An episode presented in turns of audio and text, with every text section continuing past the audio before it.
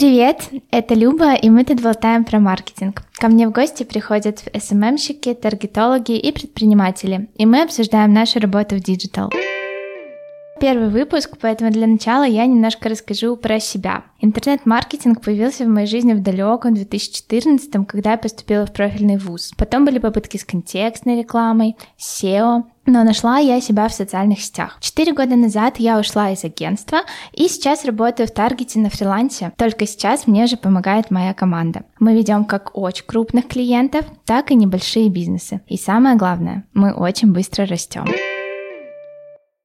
Итак, сегодня мы будем болтать с Настей. Она в моей команде помогает с дизайном. У нас супер интересная тема. Мы обсудим, что делать начинающему специалисту после курсов. Как искать первых клиентов, если ты хочешь на фрилансе работать, или с чем идти на собеседование в компанию. Настя, привет! Привет, Люб! Расскажи, пожалуйста, про свой путь для начала. С чего ты начинала, кем ты раньше работала, в какой сфере и что, в принципе, тебя привело в мир SMM? До того, как я пришла в SMM, я очень долгое время работала в такой замечательной сфере, как общепит. Э, практически 10 лет, точнее 9 с половиной я отдала этой сфере. Работала поваром холодного цеха, но на самом деле я, когда шла в эту сферу, я никогда не э, рассматривала ее как дело всей своей жизни, а исключительно как э, что-то, где можно заработать деньги, пока я, например, учусь на заочке. То есть практически со школьной скамьи я пошла сразу в работу. И так вышло, что пошла именно в эту сферу. Слушай, а как ты решилась уйти? Это же, наверное, безумно трудно. С психологической точки зрения, моральной, да, это было трудно, но мне гораздо было труднее оставаться на старом месте, потому что выгорание вообще, ну, как бы никому не, не рекомендую с этим столкнуться, и у меня вопрос стоял либо мое моральное состояние в норме, либо оставаться там и дальше как бы немножко страдать. Расскажи, пожалуйста, тогда про курсы. Самый главный вопрос, было сложно учиться или ты чувствовала, что это вообще что-то безумно легкое, что ты сейчас освоишь на раз-два? Случилось так, что я совершенно случайно у одной э, девушки-блогера, она врач, увидела рекламу какого-то там курса по SMM или там digital. Я даже не помню, как он назывался, если честно. Он длился неделю, там было четыре вебинара, и где-то на второй вебинар они такие довольно информативные были. Я поняла, что а я бы с удовольствием туда и ушла, и начала как бы гуглить. Ну и вот все, начал меня атаковать всякий разный таргет. Я еще прошла один онлайн бесплатный вебинар по таргету. Курс я выбрала практически моментально. То есть у меня было уже несколько человек, которые из моего круга общения, э, которые уже проходили курсы, и это был один и тот же курс. И отзыв был хороший. То есть, соответственно, я уже даже не раздумывая, сразу по рекомендацию пошла именно туда. В общем, ты начинала с бесплатных каких-то вещей, и Но потом я... уже купила курс. Да, извиняюсь, что перебила. Эм, да, на самом деле, но я не скажу, что там какое-то у меня бесплатное супер было обучение. Это скорее давало мне какое-то понятие о том, куда мне хотелось бы уйти о какой-то сфере. То есть не каких-то э, каких знаний супер, которые я потом использовала. Нет, это просто такое видение. Знаешь, как, наверное, в университетах э, я бы сравнила с днем открытых дверей. Ты пришел, немножко поглазел, тебе там что-то рассказали, и ты такой, о, прикольно, пойду сюда. Казалось в начале курса, что я там самая отстающая буду, что меня вообще туда выгонят, что я не буду справляться с домашками. На самом деле ты сказала, что первое время совмещала с работой, и мне кажется, что это действительно выход для тех, кто, может быть, не уверен, что эта сфера то, что нужно, просто не увольняться со своей работы, начать проходить какой-то курс, хотя бы, может быть, э, те же бесплатники, и уже со временем понимать, твое или не твое, а то можно оказаться в неприятной ситуации, когда ты вроде как уволился, начал проходить какой-то курс, а тебе внезапно не зашло. Угу. Итак, ты заканчиваешь курсы, ты уходишь в свободное плавание. Что дальше? У тебя какой-то план э, был? Ты знала, что делать? Ну, эм, да, был план, но все пошло не по нему. Как это обычно бывает. Да, фраза «у меня есть план, и я его придерживаюсь» конкретно в этой ситуации не сработала, потому что я планировала в моем понятии, то есть курс начался в феврале, закончился в апреле, и по моему плану я должна была еще до лета совмещать э, работу и ведение каких-то клиентов, там, немножко клиентов, чтобы вот плавно перейти уже в digital из моей предыдущей сферы. Но выгорание диктовало немного другие правила, и мне нужно было прям, ну, экстренно уходить, потому что я чувствовала в этом очень сильную потребность. В какой-то момент э, все, это было на середине курса, я сказала, что все, давайте мы сворачиваем деятельность, и ушла. И на самом деле это был самый радостный день в моей жизни. Мой последний рабочий день выпал еще и на мой день рождения. Класс. Да, мне в тот день сказали, что все, мы тебя отпускаем. Вот, сделали мне самый лучший подарок.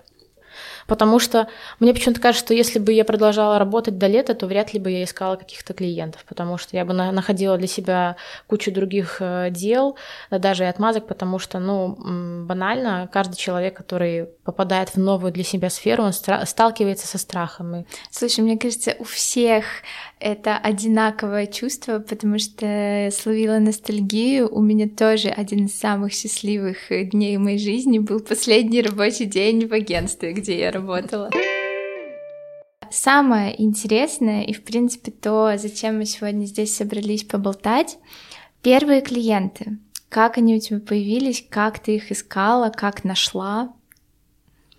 Первый клиент но это было очень волнительно. На самом деле, по моему плану, я должна была рассылать холодные сообщения, в холодную звонить, там в двери стучаться, возьмите меня, пожалуйста, я сделаю вам классный SMM, ну что-то в этом роде. Вот, и первый клиент пришел ко мне сам.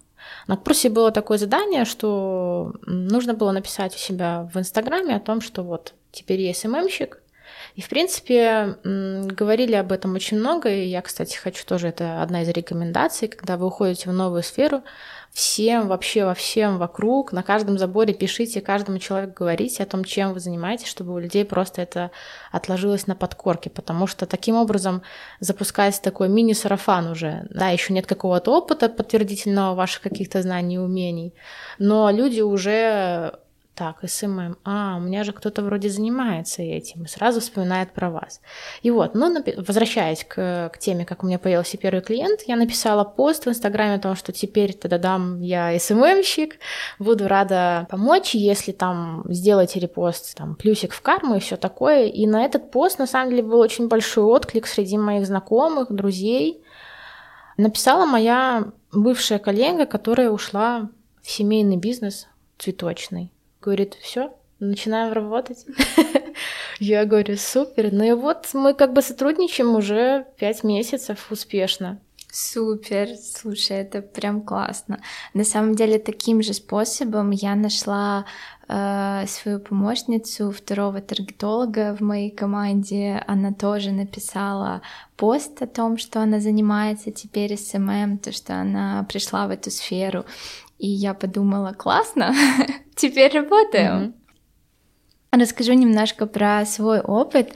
А, он немного отличался, потому что чуть-чуть отличалось время. Я начинала я все время путаюсь в годах, наверное, сколько, 5-6 лет назад, 4, я уже не помню. И у нас тогда были супер вообще популярные конференции. И на конференциях я в основном знакомилась с либо предпринимателями, либо с такими же ребятами, как и я, но которые были заняты, например, в контекстной рекламе, а я уже интересовалась SMM. И мы просто могли передавать клиентам других специалистов. Еще очень забавно забавный был способ поиска клиентов это ходить на выставки. Мне кажется, сейчас такого уже никто не делает.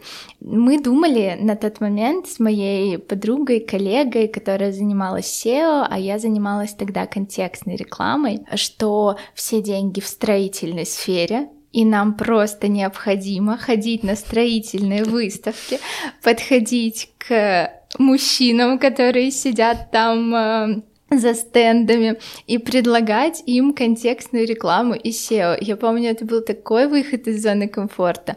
Но справедливости ради пару клиентов таким образом мы закрыли. И последний способ, про который я слышала и который я тоже делала, это холодные сообщения на тот момент еще ВКонтакте, но они действительно имели место быть, и мне кажется, что мне даже отвечали. Я предлагала бесплатный разбор группы ВКонтакте. То есть я писала, говорила, что я вижу в вашей группе э, несколько ошибочек.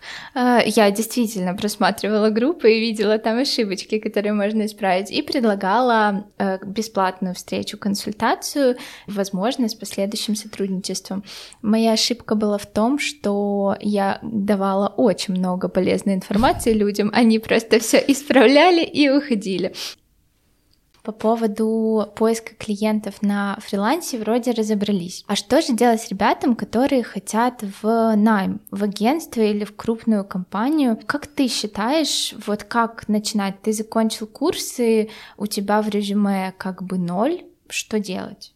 На самом деле еще, кстати, я забыла сказать, очень э, важный канал поиска новых клиентов на самом деле. А, мне кажется, после всех курсов есть такие чатики, даже если не после курсов, по крайней мере, я знаю, что есть закрытые чаты разных сообществ, это чат с вакансиями туда скидываются вакансии. Я вот э, к тебе, собственно, так и пришла. Да. И самый главный совет, который можно дать, если вы хотите идти в агентство, это откликаться абсолютно на все вакансии, даже если там указано требуется опыт там 500 миллионов лет. Откликаться, писать сопроводительное письмо хорошее, рассказывать, почему взять нужно именно тебя, какой ты молодец, как хорошо иметь у себя в команде начинающего специалиста, который еще, скажем так, не заматерел, найти э, какие-то бонусы в том, что у тебя еще немного опыта, но ты зато впитываешь как губка и учишься просто моментально, мимолетно. И, возможно, этим как раз-таки ты заинтересуешь. Я, на самом деле, примерно так же попала в агентство. В SMM я тогда только начинала, просто откликнулась на вакансию, и там тоже нужен был опыт. Опыта у меня пока не было.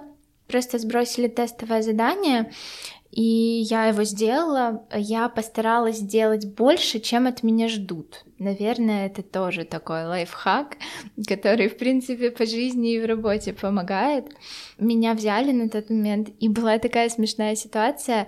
Мне написала моя знакомая, чтобы я помогла ей с тестовым заданием на какую-то работу. Она спрашивала у меня вопросы, и я плюс-минус понимала, что это вопросы те же, которые у меня в тестовом задании. Но я не придала этому значения, потому что я подумала, ну, наверное же, они все одинаковые. И потом мы с ней вместе оказались на тестовом периоде, но по итогу взяли меня. Я думаю, что она не обиделась, потому что все-таки я сделала за нее тестовое. Да, ты все правильно сказала, и мне кажется, что основная мысль то, что нужно хвататься за любую возможность. Первый клиент э, или первый проект у тебя на работе. Вопрос.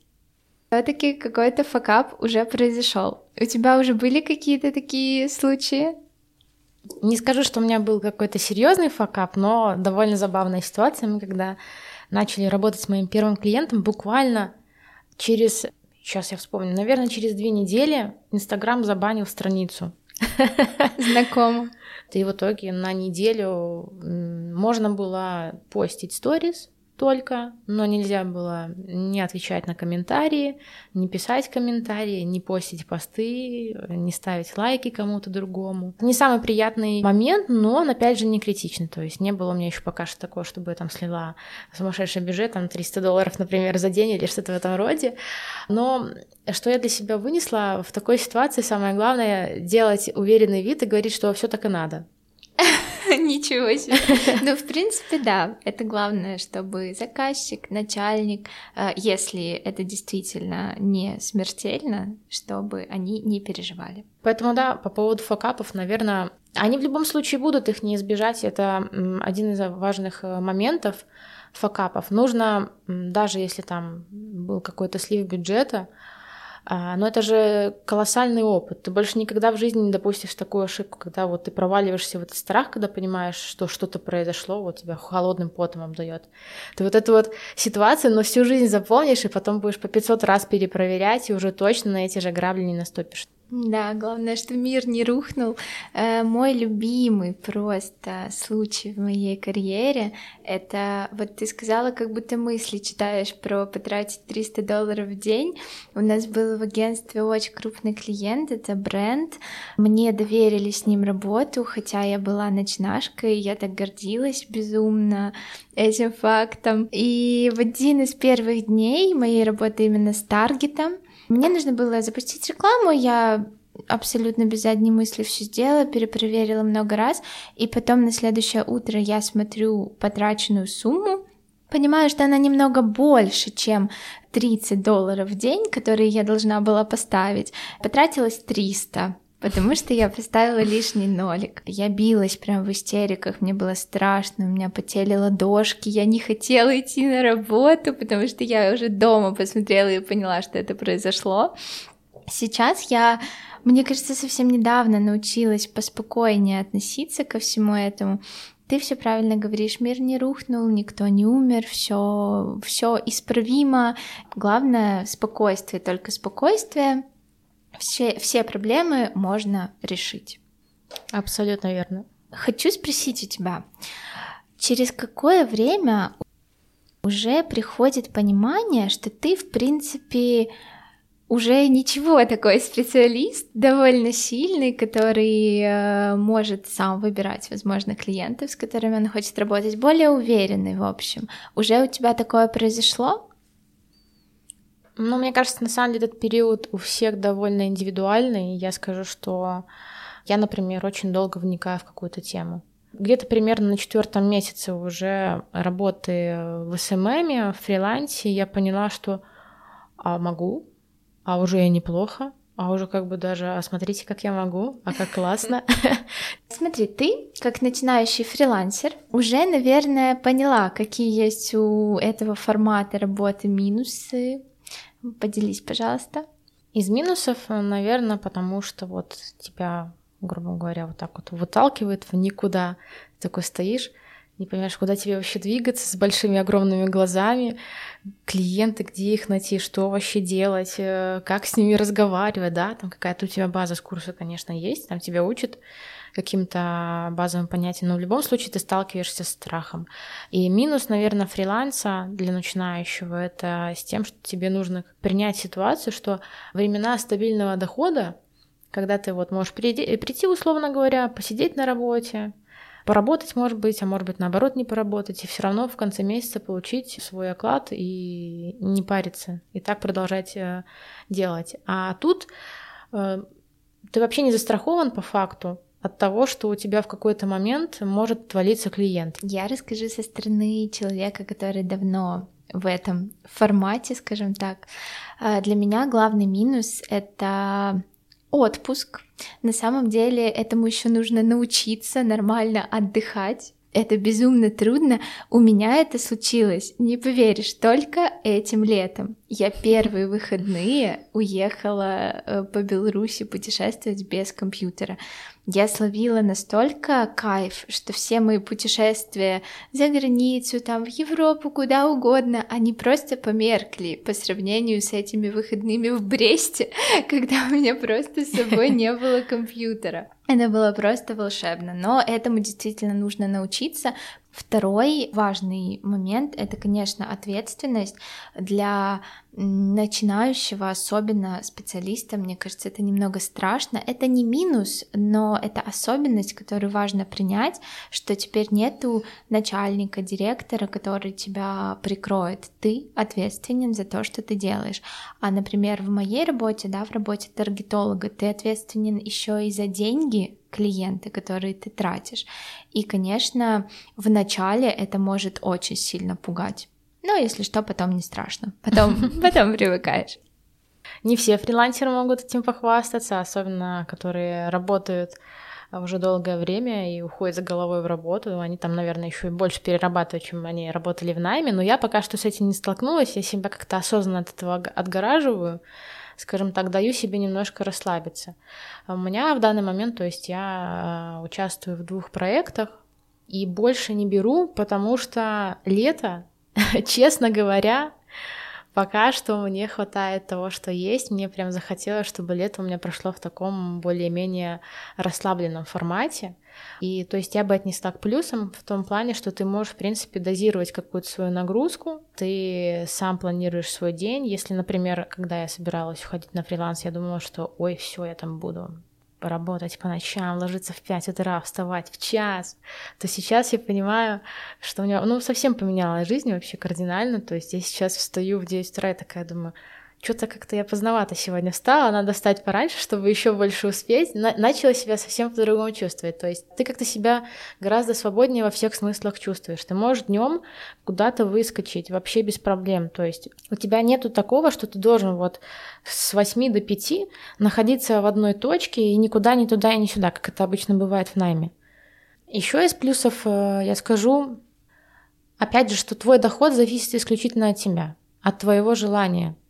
Мне нет много чего добавить, но скажу, что самое прекрасное для меня это то, что можно сходить на маникюр в тренажерный зал днем, когда куча свободного времени, когда нет записей. В общем, это кайф. Да, для меня это главный кайф. Интересный такой вопрос у меня есть.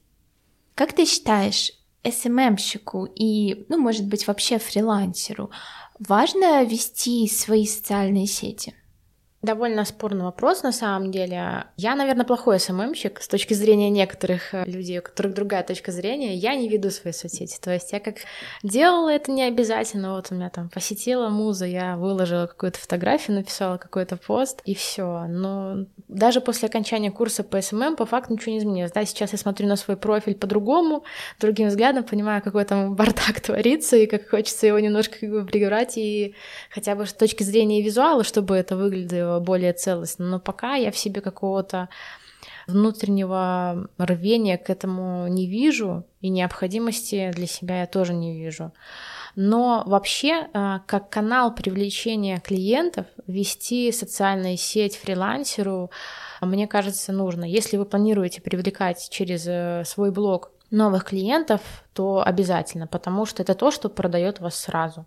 То есть человек зашел к вам на профиль, если вы SMM-специалист, он увидел, насколько у вас там все четенько оформлено, что у вас все есть визуальный стиль единый, что у вас отлично написаны тексты, все структурировано. То есть вы свою экспертность продаете уже, грубо говоря, за первые там несколько секунд, когда человек зашел к вам на страницу, если это потенциальный клиент. Ну и плюс ко всему это публикация какого-то экспертного контента, это, опять же, при условии, если планируется поиск э, и привлечение новых клиентов через блог. А так, я считаю, что если есть э, какое-то внутреннее потребное желание, рвение развивать блог, то, конечно, нужно. Если запроса на поиск новых клиентов через блог не стоит и желания вести его тоже нет, то как бы я не считаю это обязательным, если честно. Я знаю, что можно находить клиентов, как бы я тому доказательства, и многие другие мои коллеги, не имея никакого блога, а просто через другие каналы поиска клиентов вообще абсолютно спокойно. Ну что, Настя, спасибо тебе большое, что поделилась своими историями. Мне кажется, что получилось довольно интересно, и я надеюсь, вдохновляюще. Спасибо большое, что дослушали до конца, и встретимся совсем скоро в новом выпуске.